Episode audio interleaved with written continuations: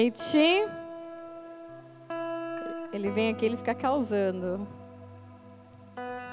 Abram a Bíblia em Gênesis 24. E nós estamos na quarta mensagem sobre linguagens do amor. As cinco linguagens do amor, então é a penúltima e domingo a última. Gênesis 24, versículo 11.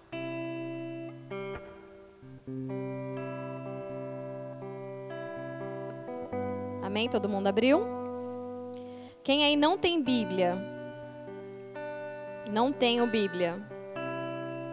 Espera aí que eu vou te dar uma de presente agora. Washington. Corre aqui, amado. Toma, você é o presenteado dessa noite. Tá bom, querido? Aí você pode acompanhar junto na sua Bíblia agora. Gênesis, o primeiro livro da Bíblia. Já estou te dando a letra aí, ó, para você abrir certinho, hein? Ô, amado, estou falando com você, você me desprezou aqui. Primeiro livro da Bíblia, então, tipo, abriu a capa, já está lá. Pá, Gênesis. Capítulo 24. Quem não sabe mexer na Bíblia, eu tive um tempo ensinando umas crianças numa escolinha, tudo criancinha, e eles não sabiam, era uma escola cristã, só que eles não sabiam mexer na Bíblia. Então eu ensinei eles, né? Então se você não sabe, não tem problema. Gênesis é o nome do livro. Aí quando a gente fala capítulo 24, o 24 é aquele número grande que fica lá no começo da página, é o numerão.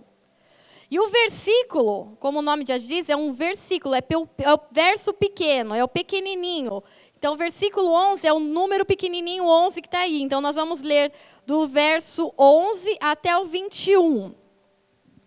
Ao cair da tarde, quando as mulheres costumam sair para buscar água, ele fez os camelos se ajoelharem junto ao poço que ficava fora da cidade. Então os orou: Senhor, Deus do meu senhor Abraão, dá-me neste dia bom êxito e seja bondoso com o meu senhor Abraão. Como vês, Estou aqui ao lado desta fonte e as jovens do povo dessa cidade estão vindo para tirar água. Concede que essa jovem, que a jovem que a quem eu disser, por favor, incline o seu cântaro e dê-me de beber, e ela me responder, bebe, também darei água aos teus camelos, seja essa a que escolheste para o teu servo Isaque. Saberei assim que o Senhor foste bondoso com o meu Senhor. Antes que ele terminasse de orar, surgiu Rebeca, filha de Betuel, filho de Milca, mulher de Naor, irmão de Abraão, trazendo no ombro o seu cântaro. A jovem era muito bonita e virgem, nenhum homem tivera relações com ela. Rebeca desceu à fonte, encheu o seu cântaro e o serviu. Depois que, de, depois que lhe deu de beber, disse: Tirarei água também para os seus camelos, até saciá-los. Assim, ela esvaziou depressa o seu cântaro no bebedouro e correu de volta ao poço para tirar mais água para todos os camelos. Sem nada dizer, o homem a observava atentamente para saber se o Senhor tinha ou não coroado de êxito, êxito a sua missão. Feche os seus olhos por um momento. Espírito Santo de Deus, nós nos colocamos na mesa com o Pai para recebermos de Ti, Senhor, a palavra, o ensino, a instrução dessa noite. Pai, em nome de Jesus, já pedimos perdão por toda forma relaxada com que nós viemos à Tua casa, mas agora queima dentro de nós a sede por conhecer mais, por saber mais, nos ensina, nos instrui e que os teus anjos tenham total liberdade neste lugar, Senhor, para ministrar, Senhor Deus, para servir a casa, para servir a igreja, para servir os nossos irmãos, Senhor, em nome de Jesus. Cobre-nos, Senhor, cobre esse prédio, cobre cada obreiro com o teu sangue. E que em nome de Jesus recebamos, Senhor, tudo aquilo que o Senhor tem para nós essa noite. E que em nome de Jesus façamos a Ti um culto racional, com entendimento, sabendo que toda a terra já te dá louvor.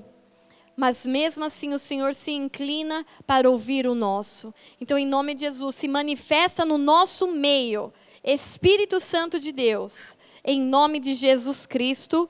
Amém.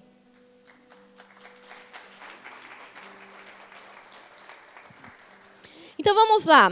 Esse é o quarto culto e nós vamos falar sobre uma linguagem de amor que é atos de serviço ou formas de servir. Tanto faz a forma como você escolher ou como você falar, ou atos de serviço ou formas de servir. Nós viemos então de três cultos. O primeiro culto nós falamos qual a linguagem do amor? Quem lembra? palavras de afirmação. Pessoas que se sentem amadas através do elogio. Então, essa é uma forma de amor, essa é uma forma de amar quando nós abastecemos o tanque de alguém com elogios. Então, nós aprendemos a elogiar as pessoas. E tem pessoas que elas só se sentem amadas quando são elogiadas. Não adiantam, não funcionam sob pressão. Elas precisam se sentir amadas através do elogio. A segunda linguagem do amor foi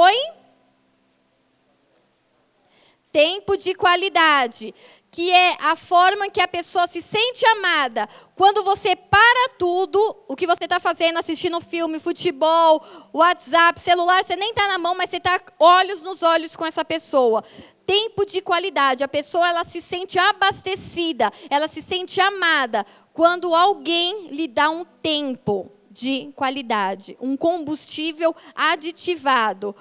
Terceiro, a terceira linguagem do amor que foi ministrada no domingo agora foi presentes. Eu vi aí que algumas células se moveram com presentes, bilhetinhos. Então, tem um grupo de pessoas que se sentem amadas, elas não precisam de elogios, elas não precisam de tempo de qualidade, mas elas se sentem amadas quando recebem um presente. Então é uma linguagem do amor, é uma linguagem de se sentir amado e de amar.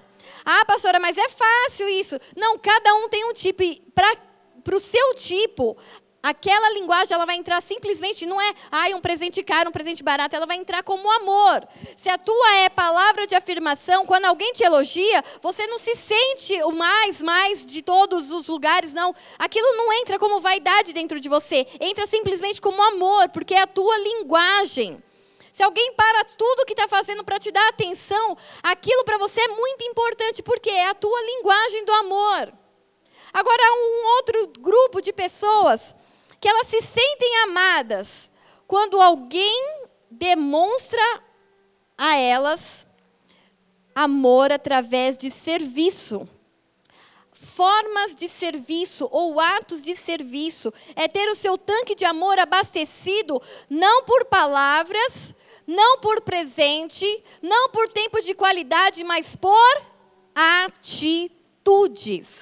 Então, o tempo, é, a a linguagem de amor, a forma e o combustível de algumas pessoas para se sentirem amadas é atitude.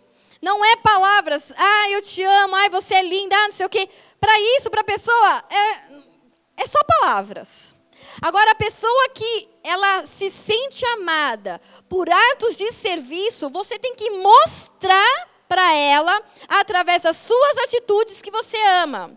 Então, se tua mãe, por exemplo, ela tem essa linguagem do amor, de atos de serviço, vai ser bom você falar para ela, eu te amo. Ótimo. Vai ser bom você falar, mãe, como você tá gata? Ótimo. Vai ser bom você levar ela para um restaurante? Ótimo. Mas se você catar e lavar aquela louça, ela vai falar assim: meu Deus, o meu filho me ama ela vai se sentir extremamente amada. Por quê? Porque ela é a linguagem dela, atos de serviço, ela serve. Então, quando ela serve, ela demonstra amor, mas quando ela é servida, ela se sente amada.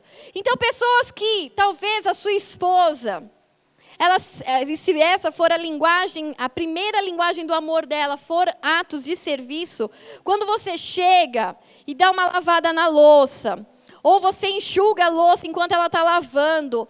Meu filho, você ganhou a sua mulher por alguns meses. Você vai falar assim, pastora, mas é verdade, você quer uma noite tchutchuca? Vai lavar a louça junto com ela. É ou não é, marido? Folgadaço. Vai enxugar uma louça, vai estar junto com ela, porque ela é, ela recebe isso como uma palavra de amor. Então, para muitos maridos chegarem em casa, maridos que tenham essa linguagem do amor, chegar em casa e estar com a janta pronta, a mesa posta, você ganhou o seu marido. Ter lá, a gente brincou na cela de casais, ter lá as meias guardadas na gaveta, organizada, ter camisa passada, ter cueca dobrada. Olha a pessoa se manifestando. Você começa a ver o quê? Atos de serviço. A pessoa se sente amada com a demonstração e o cuidado do outro uma comida caprichada, não feita de qualquer forma. Ah, não, é isso que tem, vamos comer qualquer coisa. Não, atos de serviço não é feito de qualquer maneira, ela é feita com excelência. Um lugar organizado, um carro lavado. Aleluia. Eu lavei o carro esses dias. Por fora, tem que limpar por dentro. Mas toda quarta-feira agora, o que, que eu faço? eu calibro os pneus do carro. Virou lei. Eu vou buscar a Melissa no balé e aí não tem onde parar, eu paro no posto e fico esperando ela. Aí o que, que eu vou fazer? Vou calibrar pneu. Eu aprendi a calibrar pneu para poder. não sei se é difícil não, mas eu não sabia fazer antes.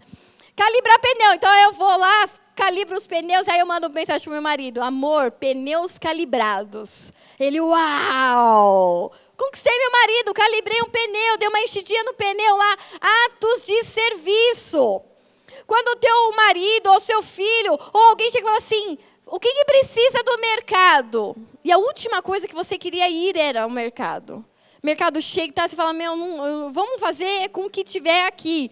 Aí alguém chega e fala assim: não, deixa que eu vou no mercado para você. Uau!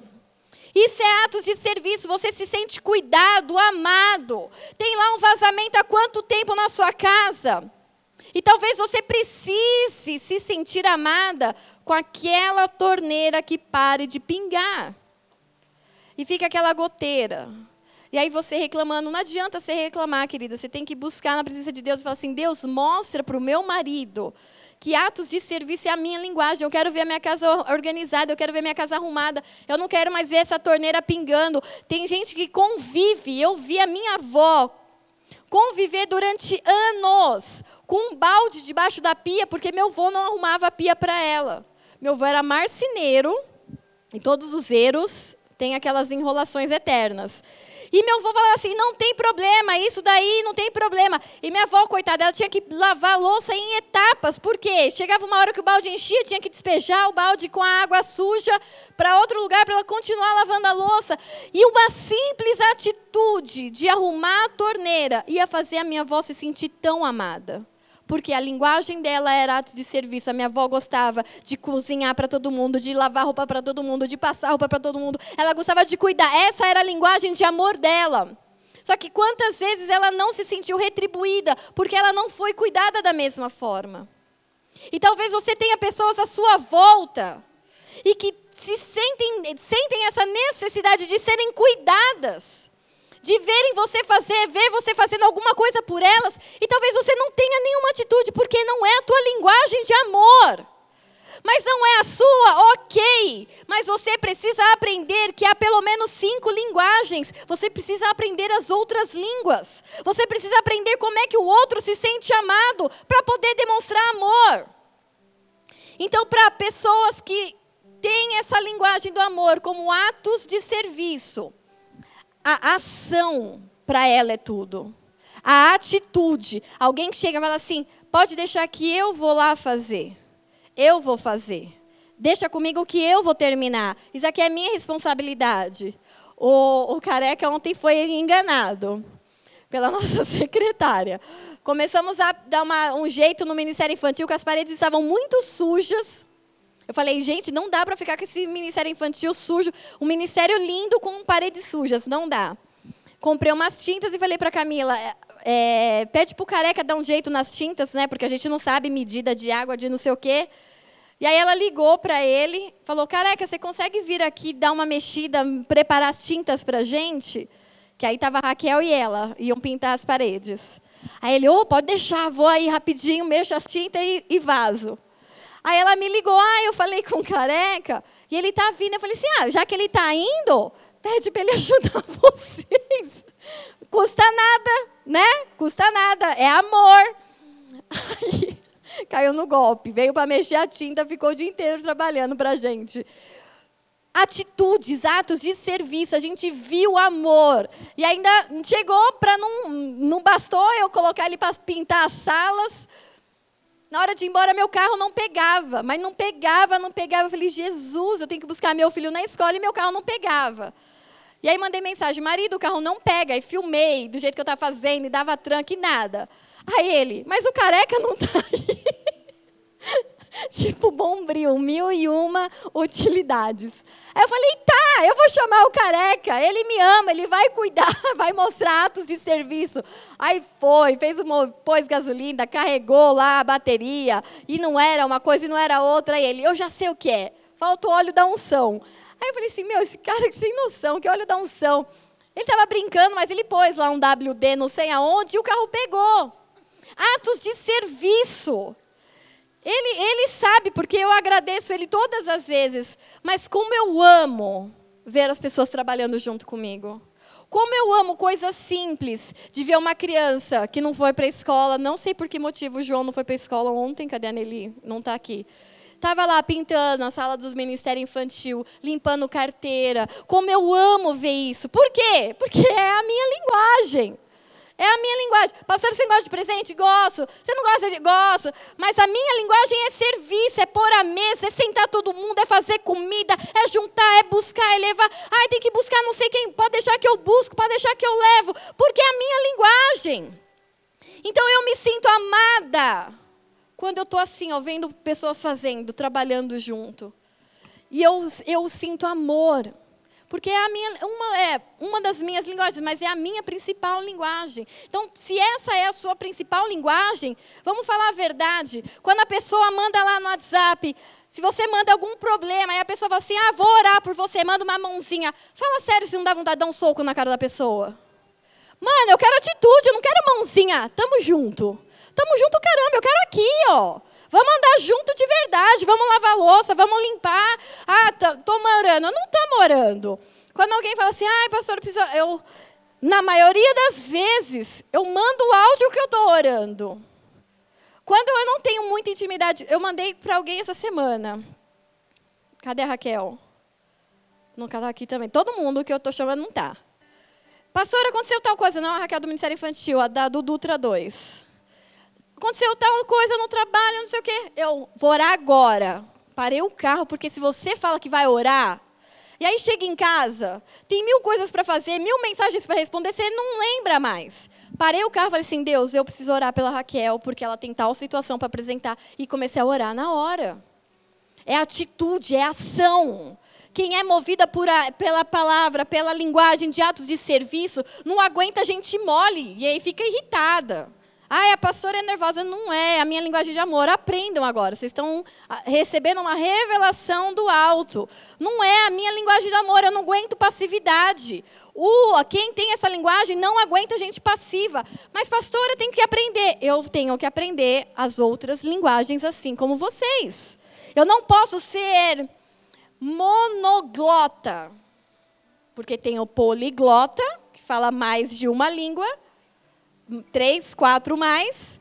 Mas o monoglota só fala uma língua. Então ele fala assim: não, essa é a minha linguagem e que os outros vai ter que ser tratado na minha linguagem. Não é assim. E eu preciso aprender, e você precisa aprender, que há pelo menos cinco linguagens. Então, se eu, a minha linguagem é atos de serviço, eu vou ter que aprender que o Léo é palavra de afirmação. Acertei. E vou ter que aprender a lidar com o Léo da forma como ele se sente amado. Não com atos de serviço. Não adianta eu fazer um monte de coisa pro Léo, ah, não sei o quê. E, e o Léo vai assim, beleza, não é a minha linguagem. Agora, quando eu falo, Léo, você tá um gatinho. Léo, olha esse cabelo. Léo, ah, pelo amor de Deus, Leonardo. Eu não vou deixar você namorar, Leonardo. Ah, Leonardo. Pronto, ele está firmado ele se sentiu amado. Mais do que se eu tivesse feito um monte de coisas para ele, porque é a linguagem de amor dele. Então eu preciso aprender quais são as linguagens. A pessoa que tem essa linguagem, então para ela amor é atitude, não é palavra, não é, é, não é mãozinha no WhatsApp, não é tamo junto, é atitude. Ela quer ver você fazendo, ela quer ver você caminhando. Não adianta outro tipo de coisa. Ela não vai se sentir amada, ela não vai sentir o teu amor amor. Vocês estão comigo? Segunda Crônicas 15. Versículo 7 diz assim: Mas vocês devem ser fortes e não se desanimar, pois o trabalho de vocês será recompensado. Quem tem a linguagem do amor como atos de serviço, ele trabalha, ele entende que haverá uma recompensa, ele se anima, ele se fortalece, porque há uma palavra e ele é movido por isso. Ele é movido em amar as pessoas através daquilo que ele pode fazer, daquilo que ele pode entregar. Provérbios 21, 25 diz assim: O preguiçoso morre de tanto desejar e de nunca pôr as mãos no trabalho. Quem é movido por atos de serviço morre com gente preguiçosa do lado. Você fica surtado, porque enquanto você fez dez coisas, o preguiçoso nem levantou da cama ainda. Ah, estou pensando, e ainda tem um provérbio que fala que o preguiçoso ele fica pensando: ah, eu não vou sair, porque lá fora deve ter um leão. E vai que tem um leão, vai que no caminho o leão me encontra. Ele nem sai de casa pensando que lá fora pode acontecer dele encontrar um leão. Ah, então eu fico aqui deitado mesmo. Deita, vira, rola de um lado para o outro e nunca conquista nada, por preguiça. O que não acontece com quem é movido por atos de serviço. Para ele, ele pode estar cansado. Ninguém está falando que quem ama dessa forma não se cansa. Ele se cansa, ele se fadiga, ele desanima muitas vezes, mas ele é movido dessa forma, é assim que ele ama. E olha, em Gênesis 24 que nós lemos, Há uma história aqui, deixa eu contar, mostrar mais ou menos o cenário, porque eu peguei só um estrofe. Abraão estava velho, quase para morrer, e Isaac já estava um quarentão. Não tinha amado ainda uma mulher. Você não é quarentão ainda, né? não é quarentão. Um quarentão, e Abraão falou assim: Eu estou velho, eu estou para morrer, e eu preciso casar meu filho falou para o servo dele, o mais velho, que cuidava de todo o dinheiro dele, falou assim: vai lá na minha terra, onde está a minha parentela, os meus parentes. Eu não quero que o meu filho se contamine com as mulheres dessa terra, porque era tudo mulher doida. Aí ele falou assim: vai lá na minha terra e traz uma esposa para o meu filho da minha parentela. Faz aqui um juramento comigo. E aí ele fez aquele, aquele moço, aquele servo, jurar para ele que ele ia até a terra dele para buscar uma esposa para Isaac. E aí aquele homem, ele se sente tão responsável por essa missão que ele fala assim: Deus, eu não posso falhar nessa missão. E ele sai com presentes, ele sai com dez camelos, ele sai com uma comitiva para procurar uma esposa para Isaac. E aí, quando ele chega próximo da cidade, ele está fora da cidade, ele fala: Deus, ele tem uma conversa com Deus, ele fala: Deus, honra, continua honrando Abraão. Não me deixa falhar nessa missão. Eu preciso levar para ele uma esposa. Então vamos fazer o seguinte: vamos agir por sinais. Eu vou pedir para ó, aqui tem uma fonte, estou fora da cidade, tem uma fonte. Daqui a pouco o sol vai baixar, as mulheres da cidade vão começar a vir buscar água para suas casas. A mulher que eu pedi água e me der água, porque ele era um estrangeiro, era um viajante, não é todo mundo que ia dar trela ou confiança para ele. A mulher que eu pedi água, me der água, e ainda fala assim: não, eu não vou dar água só para você, não, eu vou dar água para os seus camelos. Essa mulher é a mulher que o Senhor tem para Isaac, para o filho do meu servo, pro, do meu senhor Abraão. Vamos fazer desse jeito? Aí a palavra que fala: mal terminou de orar. Cadê? Então orou, seja bondoso com meu servo Abraão, vê que eu estou aqui na cidade e tal. Concede a jovem, nananã. Antes que ele terminasse de orar, surgiu Rebeca, filha de Betuel, filho de Milca, mulher de Naor, irmã de Abraão. Então, do nada, ele termina de orar, ele apresenta para Deus uma um, uma estratégia, um sinal, falando: Deus, eu não posso ser confundido, porque é Abraão. O negócio é para Abraão. O Senhor sabe que, quem é Abraão, Deus. Então vamos fazer desse jeito. A mulher que eu for na direção e ela vier e eu pedir água e ela me der a água, então eu estou vendo que o Senhor está comigo e a gente vai ver o que, que vai dar. A primeira coisa que eu vejo nesse texto é que, primeiro, Rebeca está servindo a sua família. Ela está indo buscar água com seu cântaro. A palavra fala, no horário em que as mulheres saíam à cidade no horário em que as mulheres iam buscar água. Naquele horário em que o sol estava se pondo, Rebeca foi a primeira a aparecer. Rebeca não se atrasava, Rebeca não ficava enrolando, Rebeca não ficava procrastinando. Ah, não, deixa para amanhã. Rebeca não, é para ir quando o sol estivesse pondo. Então fui. Ela foi, ela marca e vai. Ela serve a família dela. Ela tem atos de serviço. Essa é uma família, depois gente pode procurar lá em Gênesis, era uma família rica. Eles deviam ter servos e servas, mas quem decide servir a família mesmo tendo empregados? Rebeca. Rebeca sai com seu cântaro no final do no, no pôr do sol, no final da tarde, e sai para buscar água para sua família. Atos de serviço. Uma mulher que não é preguiçosa, não é relaxada, não é procrastina, procrastinadora. O que, que é isso, pastora? Procrastinação é o pecado do brasileiro. É uma maldição enraigada na nossa cultura de deixar tudo para a última hora. Sabe aquele negócio de você ter que renovar ou pôr a digital do título eleitoral? Você tem dois anos para fazer, quatro anos para fazer. Quando que a gente vai fazer? No último dia. Aí você fica lá quatro, cinco horas na fila. Sendo que você pode ir hoje, amanhã, depois de amanhã, e chegar lá, cadastrar e ir embora. Procrastinação, deixar para a última hora. Rebeca não tinha isso. No, quando deu o horário das moças chegarem ao poço, ela foi a primeira que o servo viu. E aí ele pediu água. Segunda coisa, Rebeca para o que está fazendo para atender um viajante. Ela se importa com o outro. E mesmo atarefada, ela para. O servo chega e fala assim: Você pode me dar de beber do seu cântaro? Ela já tinha carregado o vaso, o cântaro, até o poço, tinha buscado a água, tinha carregado, subido. Aí quando ele sai, fala que o homem apressadamente foi atrás dela e falou assim: Ou oh, você pode me dar água? Ela poderia ter falado assim: Meu, depois que eu já agachei, encaixei aqui, ai moço, na outra vai vir mais gente. Aí você pede para elas, já pede no começo para elas colocarem menos, para não ser tanto peso, e isso e aquilo. Não, ela não inventa mil desculpas, ela não inventa mil coisas, ela não dá mil justificativas. Ah, não dá para te servir agora, eu tenho horário, eu tenho que pôr a comida para fazer para as crianças, ou para os servos e para as servas. Não, ela não fala nada disso. O cara fala para ela, me dá de beber? Ela, é claro. A palavra diz, apressadamente ela serve, ela, ela derrama a água dela no bebedouro. Ela não enrola para abençoar. Ela não está apressada demais, nos compromissos demais, para que ela não possa servir. Ela não tem justificativas demais para que não possa atender o outro, mas pelo contrário, a palavra diz que ela atende prontamente.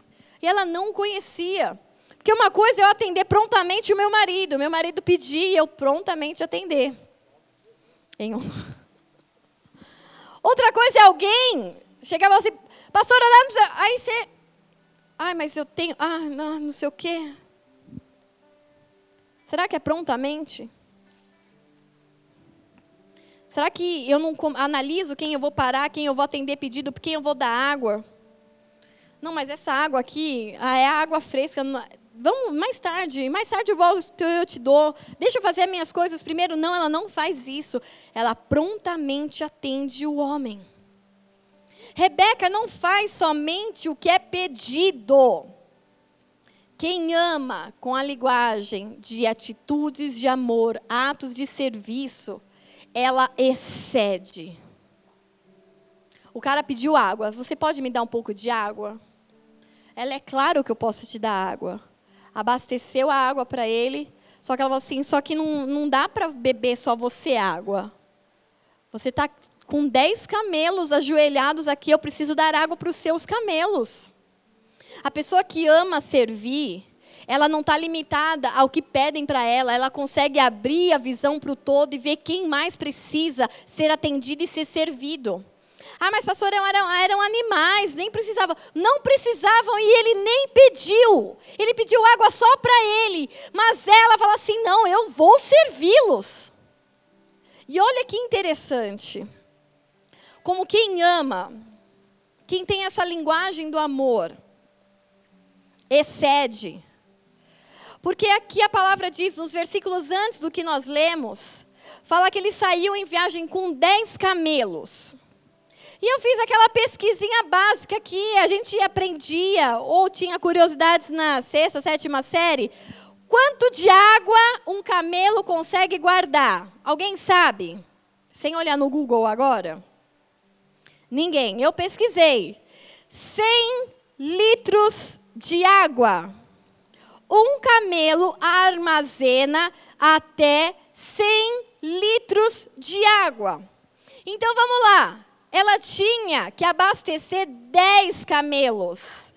10 camelos vezes 100 litros, quantos litros dão? Mil litros. Mil litros de água. Ah, pastora, mas o cântaro de Rebeca devia ser imenso. Um cântaro, sabe quanto cabe num cântaro de água? Doze litros e meio. Essa conta agora ficou difícil, né?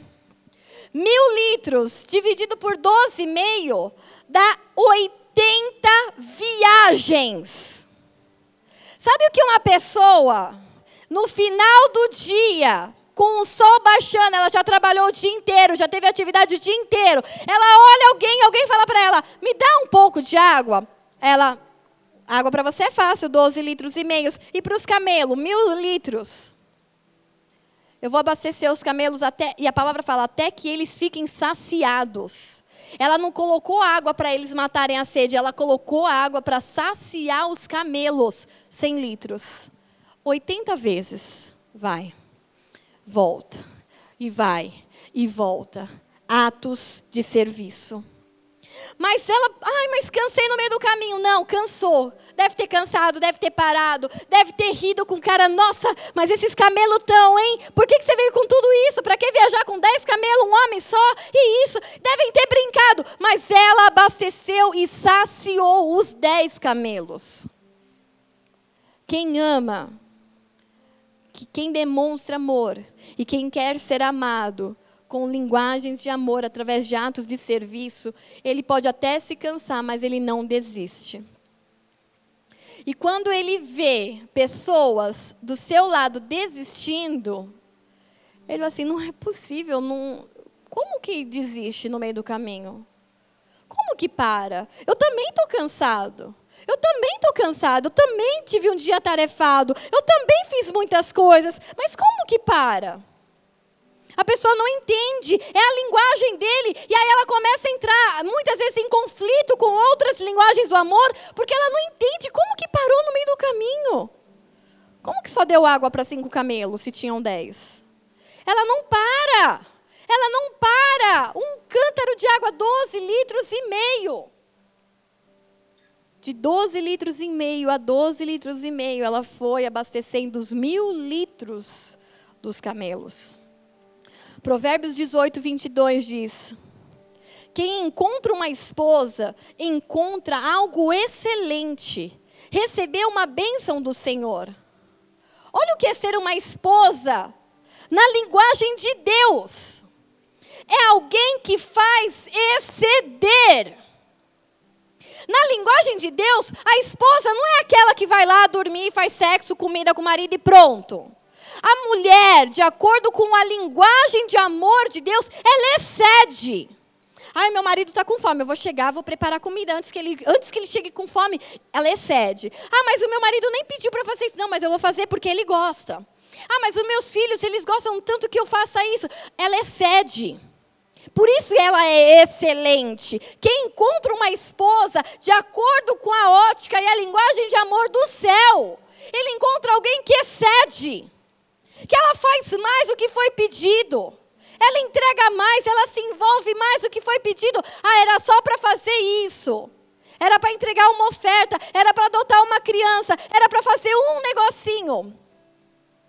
Quem ama com atos de serviço, ele é um pouco insaciável. Ele quer fazer mais, porque ele sabe que pode mais.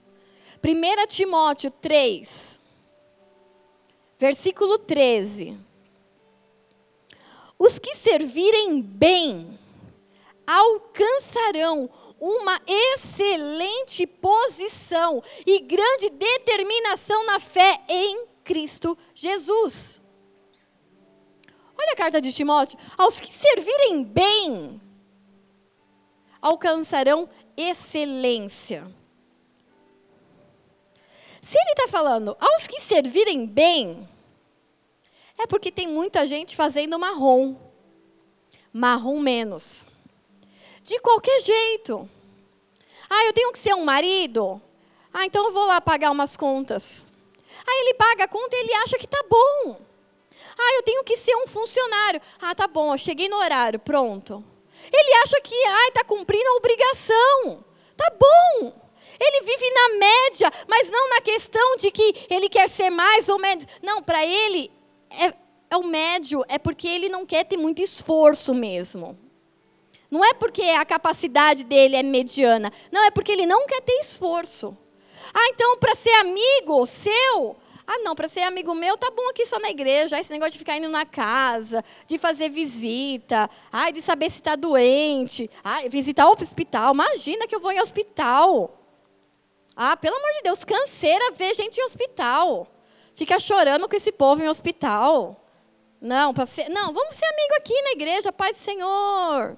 Já deu a paz para o irmão do lado, já deu oi para ele. Aí você é amigo aqui. É, você faz do jeito que dá. Ah, mas na minha escala. Chega em cima da hora, chega atrasado, faz de qualquer jeito, larga tudo sujo. Tá bom, eu cumpri minha escala. Deus viu. Deus viu a porqueira que você está fazendo e não está aceitando a sua oferta. Olha o que nós lemos em Malaquias 1. Vocês chegam aqui com capacidade de dar um novilho perfeito, um macho perfeito, e vem me dar os manqueta, os cegos, e querem que eu aceite? Não vou aceitar. Malaquias falando, por causa disso vocês são amaldiçoados. Ah, mas eu estou fazendo, é o que eu posso. Não, não é o que você pode, porque Deus sabe o que você pode. Então, se você pode servir com excelência e não serve, a palavra fala: aquele que pode fazer o bem não faz, ele peca. Porque sabendo que pode fazer o bem, ele evita, ele está pecando. Então, se você pode dar excelência, se você pode fazer algo para o Senhor com excelência, servir bem, e não faz, você está errando o alvo, querido. Isso é pecado, errar o alvo. Nós temos um alvo, Cristo.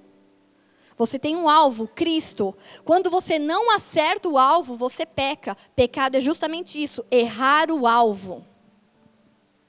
Você tem um alvo de excelência, de servir a tua igreja, de servir a tua família, de servir os teus filhos, de servir as pessoas que estão à sua volta. Ah, eu posso fazer um negócio bom. Ah, mas dá muito trabalho. Está pecando, está errando o alvo. Tito 3, versículo 8. Fiel essa palavra, e quero que você afirme categoricamente essas coisas. Para os que creem em Deus, se empenhem nas práticas de boas obras. Tais coisas são excelentes e úteis aos homens. Categoricamente, se empenhem em fazer a prática de boas obras. Se é bom em algo, serve o teu irmão com esse algo. Eu sou muito bom tal coisa. Olha para o seu lado, tira a viseira de parar de só viver para você, de pensar só em você. Vê que o mundo é além do seu umbigo. E que talvez o dom que Deus colocou, a habilidade que Ele colocou, está faltando no irmão do lado. E ele está manquejando, ele está fraquejando porque falta isso. E você não está lá ensinando, você não está capacitando, você não está instruindo. Ah, então eu gosto muito de fazer tal coisa. Olha para o lado e talvez tenham pessoas que queiram tanto um pouquinho disso que você tem sobrando. Olha para o lado, atos de serviço é uma linguagem de amor. Olha para o lado o que você pode servir.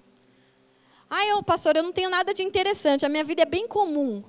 Ninguém não tem nada para oferecer. Isso eu aprendi. Todo mundo tem um pouquinho para oferecer para alguém. E, é, e é isso é tão testificado. A cada dia que você sai, por exemplo, por essas ruas, pode ser de cumbica mesmo, e que você vê, por exemplo, um carroceiro. Eu vi esses dias aqui na, na perto do Castelinho, no posto, um carroceiro, ele estava num carrinho de mercado, e no, na parte de cima, era tipo duas partes, duas divisões. Ele estava com um monte de papelão. E na parte de cima, ele tinha um cachorro e um gato. Ele não tem nada para ele. Ele não tem casa para ele. Ele não tem comida para ele. Mas ele consegue cuidar de dois. Então, a gente sempre tem um pouquinho para dar para alguém.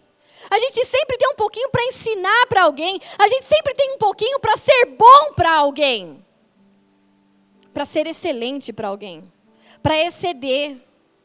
Ah, precisamos de tantas pessoas, 60 crianças para serem adotadas, que sofrência. Quase três meses para adotar 60 crianças numa igreja de 350 pessoas.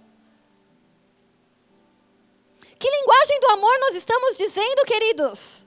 Eu estou demonstrando o quê? Eu tenho meu trabalho, eu tenho meu dinheiro e é para minha família e as crianças que não têm pai, não têm mãe, que se virem.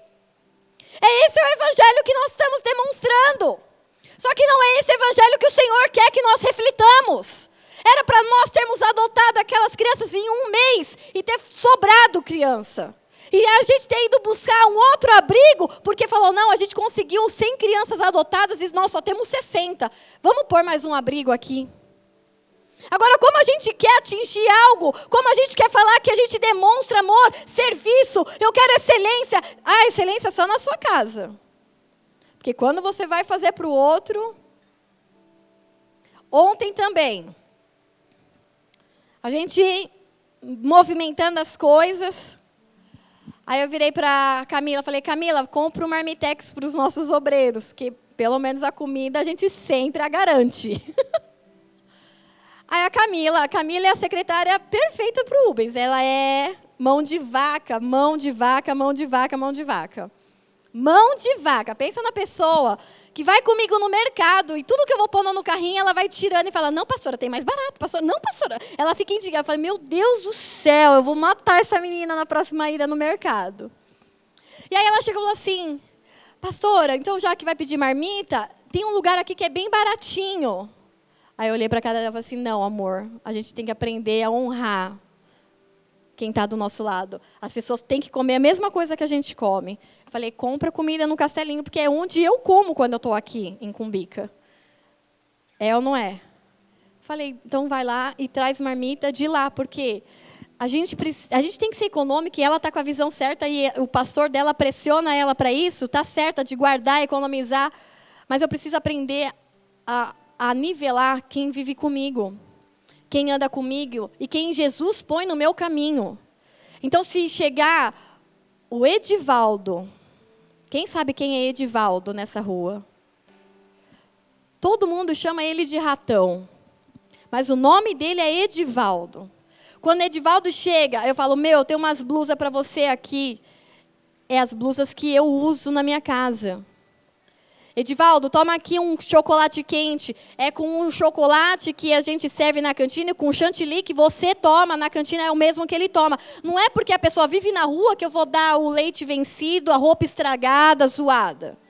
Eu preciso nivelar, então é o que eu como é o que o outro come. O que eu ando é o que o outro anda. Aquilo que eu quero ser servido, eu vou servir. Isso precisa ser o evangelho de Jesus Cristo. Isso precisa ser real no nosso dia a dia. Se você for chamar o Edivaldo de Edivaldo, ele vai ficar bravo com você, porque ele não gosta. Mas eu chamo ele de Edivaldo e eu falo: Deus não te chamou para ser rato nessa terra, porque rato vive no esgoto, na sujeira, no lixo. Deus te chamou para ser príncipe. Então, toda vez que eu chamo ele de Edivaldo, eu estou profetizando que ele vai ocupar o lugar de filho que Deus conquistou para ele. Amém? Então, se você quiser tentar comigo, ou ele vai ficar bravo com você. Comigo ele já não fica mais. Que ele já viu que não vai adiantar. Eu não vou chamar ele mais de ratão. Filipenses 4, versículo 8. Finalmente, irmãos, finalmente. Eu penso no desespero desse finalmente. Tipo, o cara não estava aguentando mais. Ele fala: finalmente, tudo o que for verdadeiro, tudo o que for nobre, tudo o que for correto, tudo o que for puro, tudo o que for amável, tudo o que for de boa fama, se houver algo excelente ou digno de louvor, pensem nessas coisas. Pensem nessas coisas. Se tem louvor, se é correto, se é puro, se é amável, se é de boa fama e se é excelente, aí é nisso que você tem que pensar. Não dá mais para você querer servir de qualquer jeito. Não dá mais para você, ah, não, no culto de quinta, deixa eu ir para minha casa assistir Netflix. Não dá, ah, não, então eu vou para cumprir escala. Aí você vem de qualquer jeito. Você vem por obrigação, você vem por necessidade. Eu sei lá por que, que você vem. Não, não é para ser desse jeito.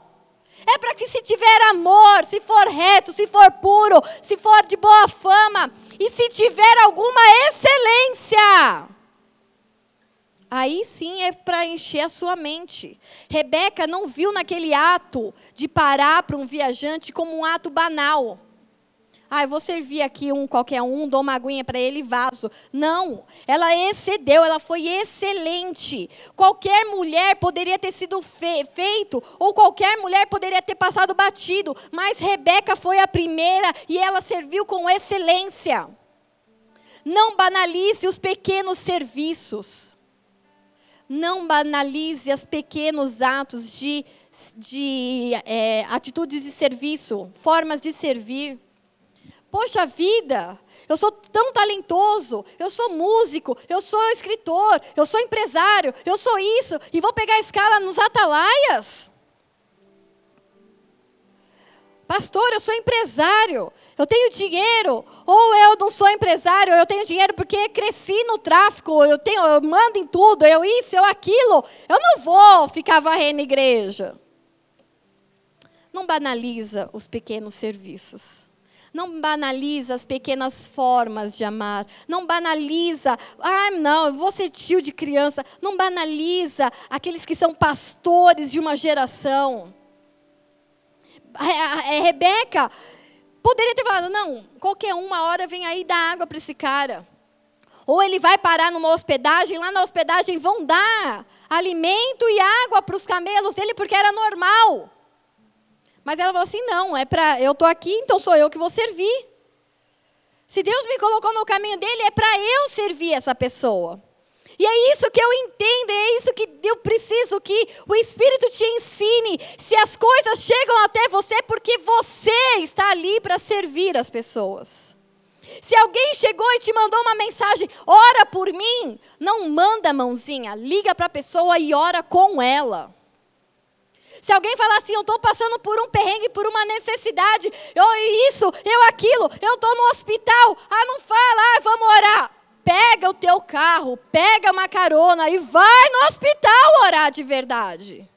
Porque esse negócio de ficar falando, tamo orando, tamo orando, tamo orando, chega uma hora que você está na frente do Netflix, vendo Grey's Anatomy e fala, tamo orando. Tá orando nada, você está assistindo seu seriado. Pratica, faz a verdade, não banalize os pequenos começos. Porque Deus vê no secreto, Ele recompensa cada um. Nada que você faz é em vão, querido. Nada, nenhuma semente vai cair pelo caminho. Ah, não frutificou. Uma hora Deus vai colocar essa semente, vai fazer o vento levar, vai fazer um passarinho pegar. Porque assim, vai fazer uma abelha levar, pulverizar um outro lado. E de repente, uma semente sua que você achou que caiu no meio das pedras, Deus fez alguém levar e frutificou em algum lugar. E você nem sabe que já está dando fruto. Provérbios 14, 23 diz: Todo trabalho árduo traz proveito, mas o só falar leva à pobreza. Todo trabalho árduo. Vou levar a cesta básica. É, é pesado carregar a cesta. Vou, vou orar por alguém no hospital. É pesado muitas vezes pegar um ônibus, pegar um transporte, pegar. É, é. Ah, mas é pesado carregar três crianças de três amigos, vai volta de carro, vai volta de carro, vai. A gente precisa de uma sprinter, né? Porque nenhuma Kombi já não ia caber. vai volta, vai volta. Ai, é árduo, é, é pesado. Nossa, ficar aqui num sábado das nove às duas, três da tarde, fazendo comida, cuidando de criança, vendo eles no futebol, vendo no balé, vendo no judô, falando para ele, falando para aquele aquilo, limpando o cocô de criança. É, é árduo, é árduo. Mas só falar, nossa, o Brasil não melhora, né? Nossa, o Brasil está na crise, né? Só falar não adianta nada, querido. Faz alguma coisa você para mudar a situação em volta de onde você vive a, situação para mudar em volta da sua casa, da sua família. Só palavras, só falar, leva à pobreza. 1 Coríntios 15, 58. Portanto, meus amados irmãos, mantenham-se firmes e que nada os abale. Sejam sempre dedicados à obra do Senhor, pois vocês sabem, né, que no Senhor o trabalho de vocês não será inútil no Senhor, tudo que você fizer não será em vão. Então busque agradar as pessoas com atitudes. Chega só de falar, tamo junto. E você não está nem aí para a pessoa. Tô orando por você. Só que você não parou, você não desligou seu carro, você não desligou o samba, o pagode, o funk que você estava ouvindo. Você está na sua vida normal, tô orando. Tá nada. Para então, começa a olhar para sua casa, para sua família, para as pessoas que convivem com você, o que eu posso fazer de excelente para eles? Como eu posso ser uma esposa excelente? Como eu posso ser um esposo excelente, uma filha excelente, uma mãe excelente? Como eu posso ser uma ovelha de célula excelente, um ministro excelente, alguém do ministério excelente? Como eu posso? Como que eu posso ser, exceder? Como eu posso, Deus? Como eu posso amar as pessoas com atos de serviço? Sábado nós teremos mutirão. Olha que propício essa palavra. Se tivesse combinado, não tinha dado tão certo. A gente vai lavar banheiro, vai limpar ventilador, vai limpar lustre, vai limpar cantina, vai limpar azulejo, vai limpar banheiro, vai limpar tudo vai fazer faxina na rua, tirar capim da, das guias, da pracinha, pintar guia, pintar sarjeta, recolher o lixo. Porque a gente faz uma faxina, não é só aqui dentro, é geral. Porque a gente crê que isso reflete espiritualmente. Vem para a faxina.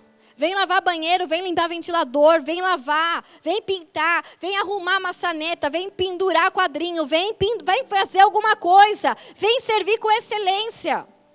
Vem fazer algo, vem mostrar para essas pessoas na rua, arrumando essa praça, recolhendo pituca de cigarro, coisa de droga, recolhe tudo, joga no lixo. E aí as pessoas, elas normalmente, elas perguntam, essa é a melhor forma de evangelismo que essa igreja encontrou. Porque aí as pessoas perguntam assim, mas por que vocês estão fazendo isso? Mas por quê? A prefeitura mandou vocês? Vocês fizeram parceria com a prefeitura? Mas por quê? Mas por quê? Teve uma vez que uma senhorinha pegou vocês, não pegou? Que era da, mas ela mandou vocês ela queria pediu para pintar o muro dela, aí pediu para trocar a lâmpada, não sei na onde, que estava queimada. E aí os meninos fizeram. Foram lá, fizeram o que a senhorinha pediu, porque ela nunca tinha visto alguém trabalhando de graça na rua, recolhendo lixo, de graça, sem ganhar nada de ninguém. Vamos mostrar Jesus através das nossas atitudes, através do nosso serviço para esse mundo que é egoísta, que só pensa em si mesmo. Nós precisamos mostrar que Jesus está vivo. Vivo como? Através de mim e de você. Que Jesus continua amando, que Jesus continua servindo, que Jesus continua amparando.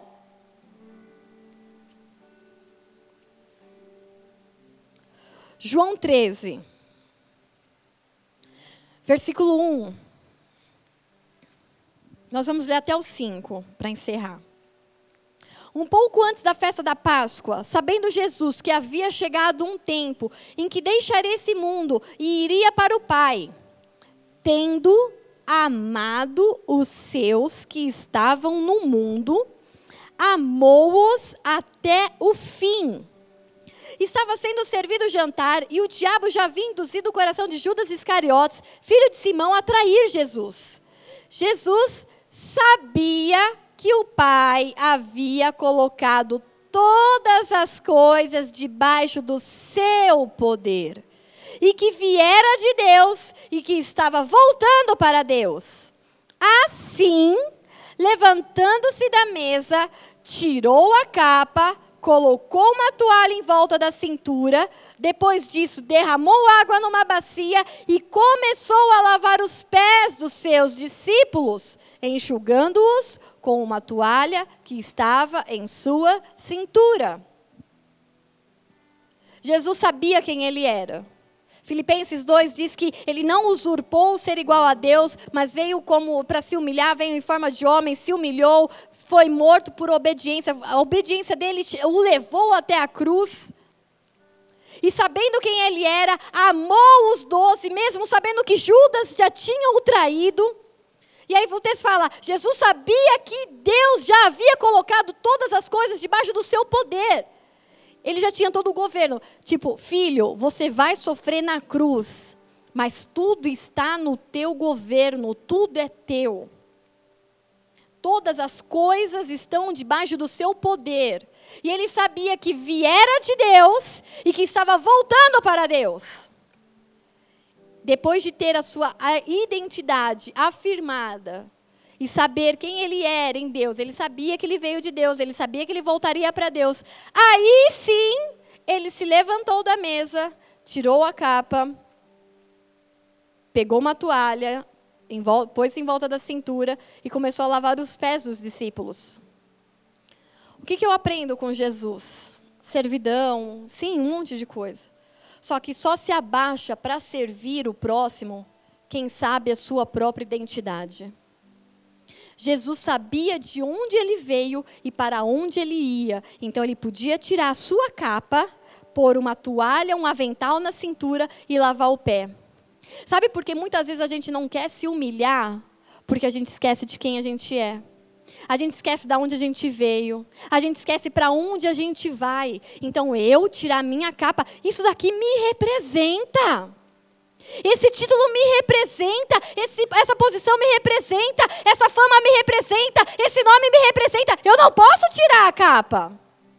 Jesus sabia quem ele era. Jesus sabia da onde ele veio e para onde ele ia. Você precisa saber a sua identidade em Deus. Quem é você em Cristo Jesus? Da onde Deus te tirou e aonde ele vai te colocar? Porque a partir do momento que você entender a sua identidade, a capa não é nada. Você pode andar de avental, você pode andar de havaiana, você pode andar com camisa rasgada do vereador tal, você pode andar de qualquer jeito. Você sabe quem você é em Cristo. Isso não te impede de abaixar, se humilhar e servir. Mas você tem que tirar a capa. Tem que tirar o título. Talvez quando você estiver agachado, humilhado, servindo, ninguém vai saber que você é o empresário, que você é o gerente, que você é o gestor, que você é o isso ou aquilo. Você não tem título porque você está humilhado. Você está de avental. Você está de toquinha. Só se abaixa para servir o próximo quem recebe e entende a identidade que tem só se abaixa para servir quem entende que a capa da autoridade que as pessoas olham, que acham importante, no céu não vale nada. No céu, o seu título, a sua posição, o seu nome, o seu status não vale nada. Não tem valor nenhum lá.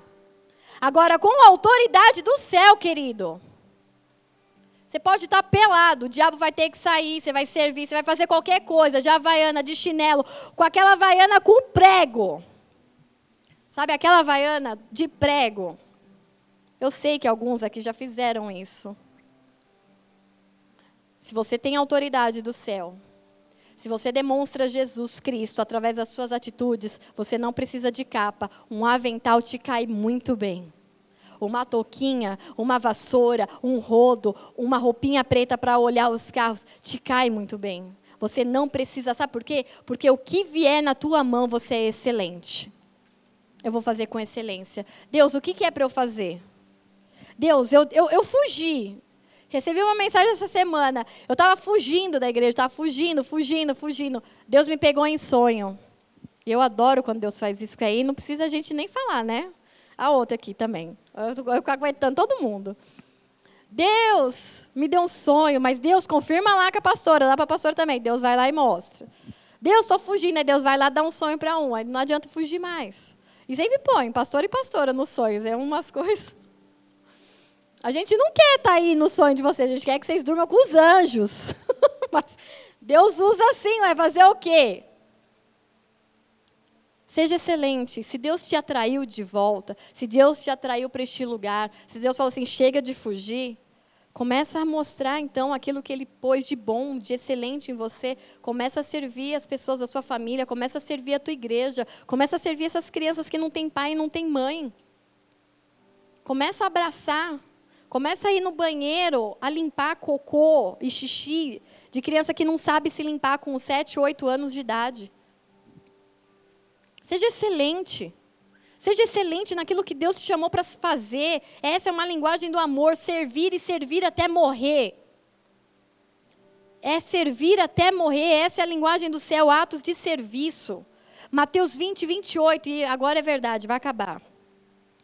Como o filho do homem, que não veio para ser servido, mas para servir e dar a sua vida em resgate de muitos. O nosso alvo é Jesus Cristo. E ele, sendo Deus, não veio para ser servido. Então por que, que a gente quer mordomia? Por que, que a gente quer regalia? Por que, que a gente quer tanto status? Por que, que a gente se incomoda tanto que mexam na nossa capa? E a gente não quer de forma alguma pegar o avental? Atos de serviço é uma linguagem do céu, porque o filho do homem, ele não veio para servir, mas ele veio para não veio para ser servido, mas ele veio para servir e dar a sua vida em resgate de muitos. Feche seus olhos.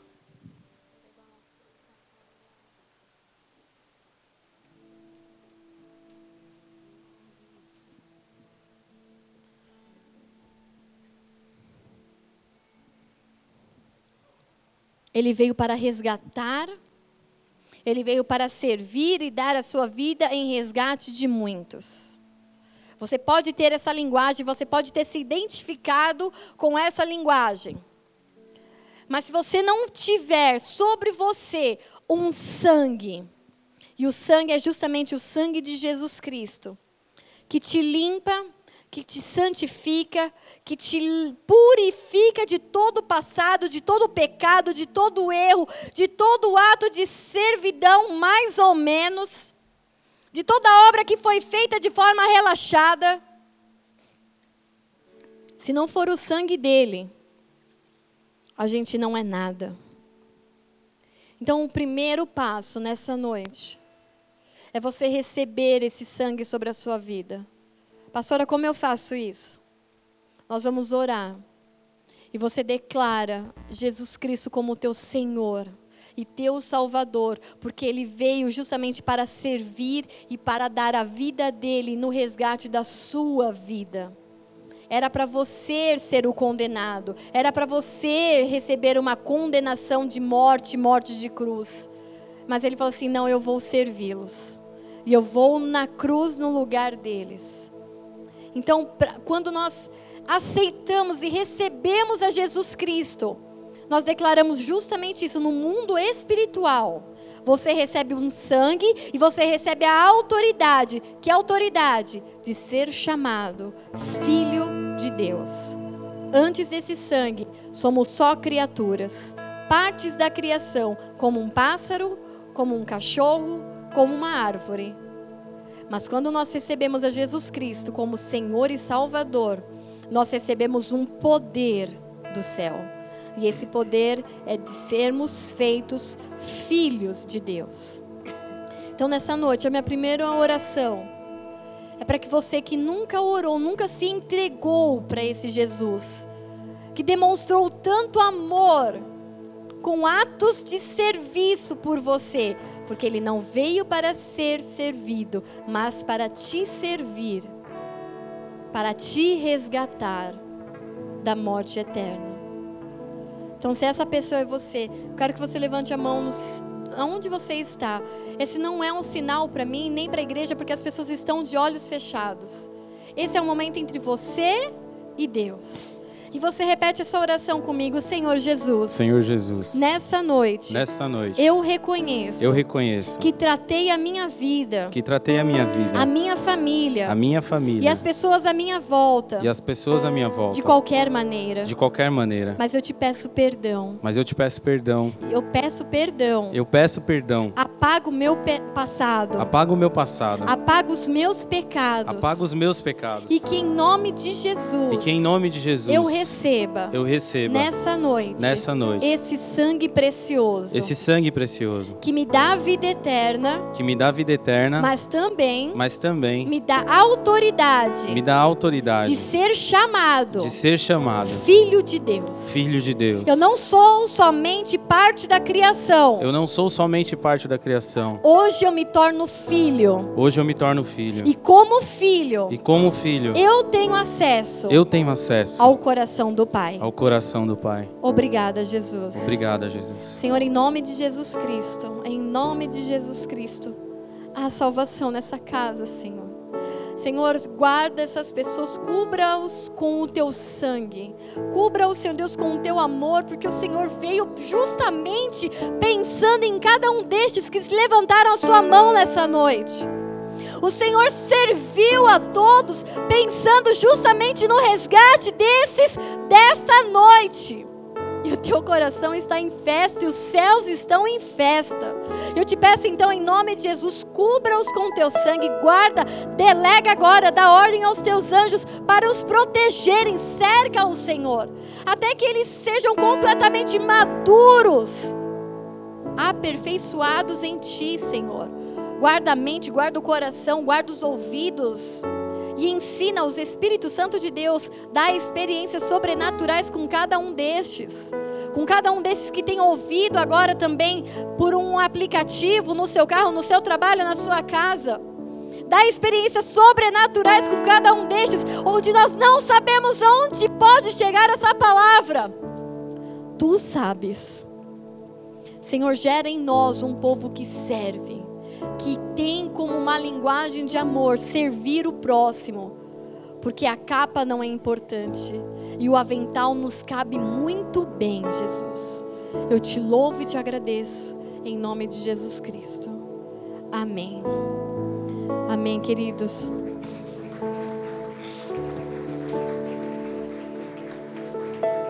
Você que orou comigo nessa noite, pela primeira vez recebendo Jesus como teu Senhor, ele é suficiente. Nós queremos caminhar com você. Nós queremos te ensinar as outras linguagens do amor. Talvez a sua é atos de serviço, mas a de outras são tantas outras formas de amar. Nós queremos aprender a amar junto com você. Mas para isso é necessário que você se apresente. Nós temos aqui o Washington, ele vai estar lá atrás com o Ministério do Boas-Vindas. Ele quer pegar seu nome, seu e-mail, seu telefone, uma forma de nós entrarmos em contato. O que, que acontece depois, pastora? Você vai receber uma mensagem de um líder de célula. Onde a sua casa for próximo, ele vai entrar em contato com você, ele vai se apresentar, ele vai falar assim: quarta-feira nós temos célula, você não quer vir conhecer uma nova família, novos amigos, uma nova caminhada? É isso que vai acontecer. Ninguém vai ficar te mandando promoção, na, nada disso, não é spam. É uma forma de você fazer parte da família. Amém, queridos? Vamos nos colocar de pé.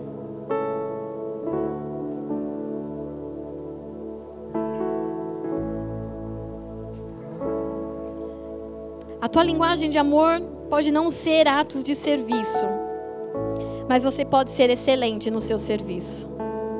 A tua linguagem de amor não pode ser essa que nós expressamos e ensinamos através do Espírito nessa noite. Mas você pode, como Rebeca, ser excelente e exceder aquilo que lhe é pedido. Faz um teste com Deus. Fala, Espírito Santo de Deus, eu quero ser como Rebeca. Meu chefe na minha empresa, no meu trabalho, no meu setor, ele vai me pedir algo, mas eu quero exceder, eu quero ser excelente. E eu quero que as pessoas vejam Cristo em mim através do serviço. Começa a pedir para Deus se você é aquela pessoa que chega atrasado, que é é um péssimo funcionário, é um péssimo filho, é um péssimo marido, é uma péssima esposa. Pede para Deus hoje, Deus muda a minha mentalidade. Eu preciso ser excelente naquilo que eu fui chamado para fazer. Excede. Excede aquilo que você tem nas suas mãos. Seja o melhor. Faça o melhor, porque todo trabalho árduo feito no Senhor, ele não é em vão. Que você tenha esse momento de reflexão através do Espírito Santo durante a adoração. Que o Espírito te leve em situações em que você pode ser excelente, porque Ele te capacitou para isso. Em que você pode servir a tua família, a tua casa, a empresa que você trabalha, a comunidade que você vive, o bairro que você vive, a igreja que você está. Você não precisa de títulos. Ah, mas eu tenho que fazer isso só quando eu for alguma coisa. Você não precisa de uma capa. Dá para deixar a capa de lado. Vamos nos vestir de avental. Vamos nos vestir por toquinha.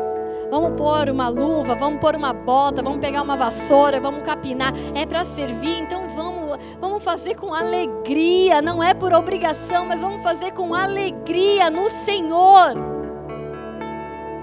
Senhor, põe em nós o Espírito que estava em Jesus Cristo. Ele, sendo Deus, não usurpou tomar o lugar de Deus, mas ele veio, se humilhou em forma de homem para servir. Ele é o nosso alvo. Ele é o nosso alvo. Que possamos servir a nossa família, servir a nossa geração e que o Senhor nos dê fôlego de vida que o Senhor nos dê disposição. E se nos cansarmos, Senhor, um banho, um descanso, uma boa alimentação, ok, e depois nós voltamos a servir. Adore o Senhor e tem esse momento de entrega, tem esse momento de arrependimento, tem esse momento de conserto. Abriu mão de sua glória e semelhante a um homem se esvaziou,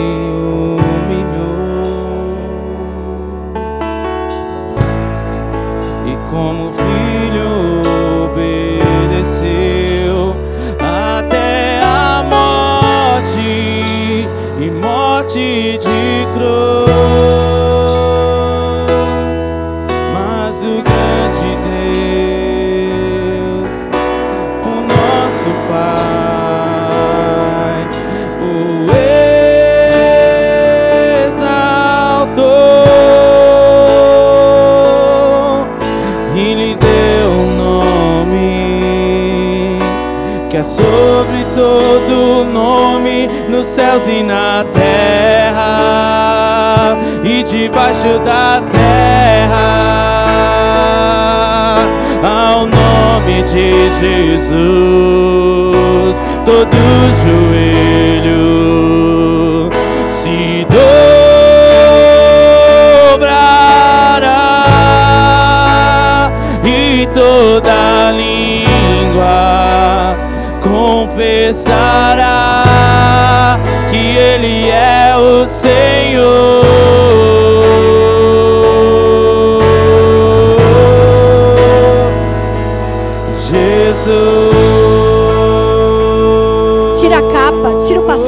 tira tudo aquilo que te aprisiona. Sobre todo nome. Ah, se põe na posição de servo como ele. Declara só o nome dele é. Jesus. Oh, Jesus. Nome sobre todo nome, nome sobre todo nome. Seu nome é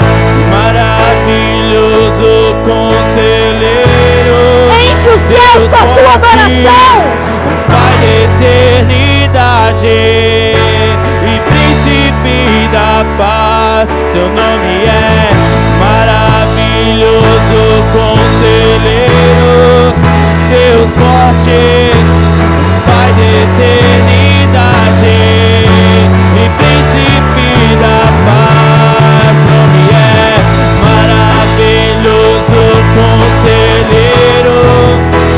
Deus forte, Pai de eternidade e príncipe da paz, Jesus.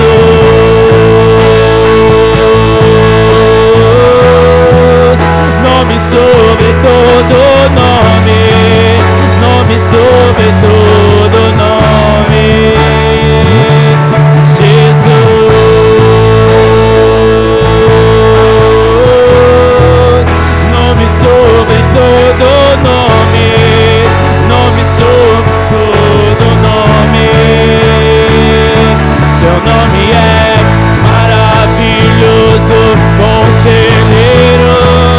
Deus forte,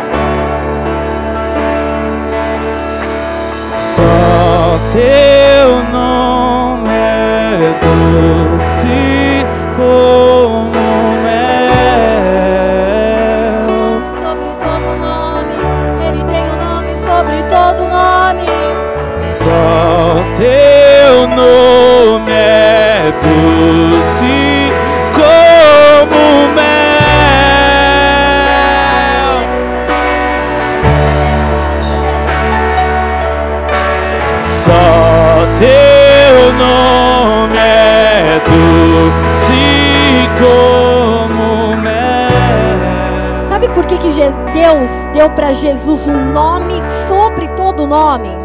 Porque primeiro ele se humilhou. O lugar de exaltação Deus só dá para quem se humilha primeiro.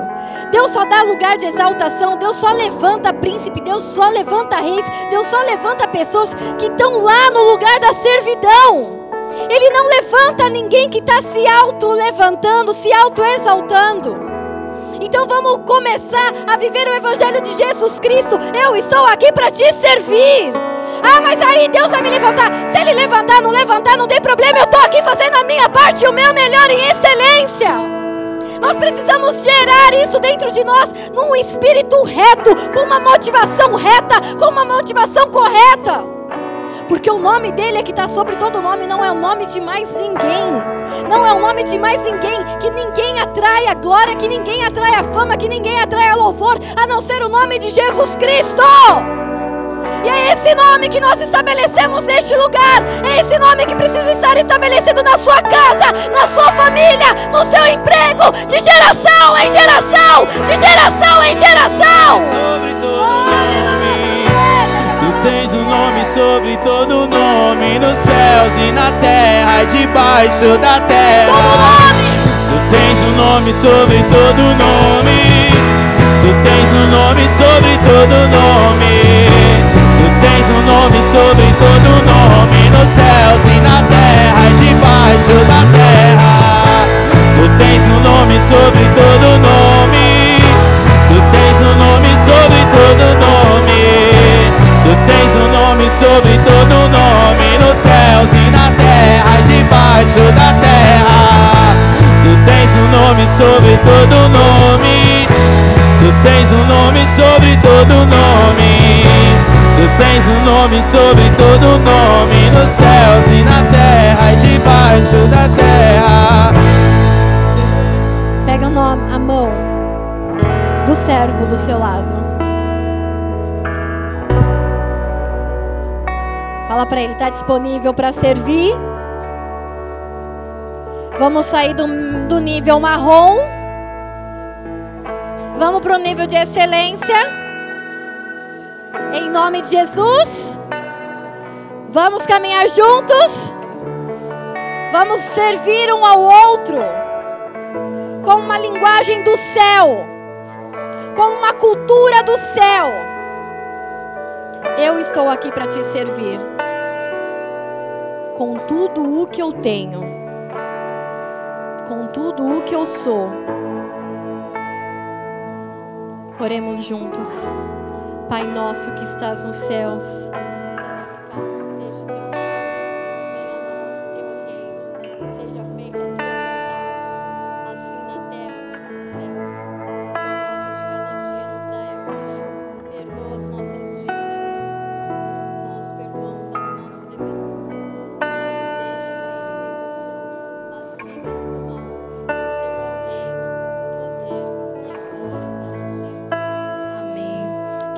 De Jesus Cristo nós partimos para um final de semana abençoado, sem nos preocuparmos com capas, mas preocupados em vestir o avental e em servir o próximo em nome de Jesus. Eu vejo vocês aqui no sábado a partir das 9 horas para o mutirão em nome de Jesus. Amém?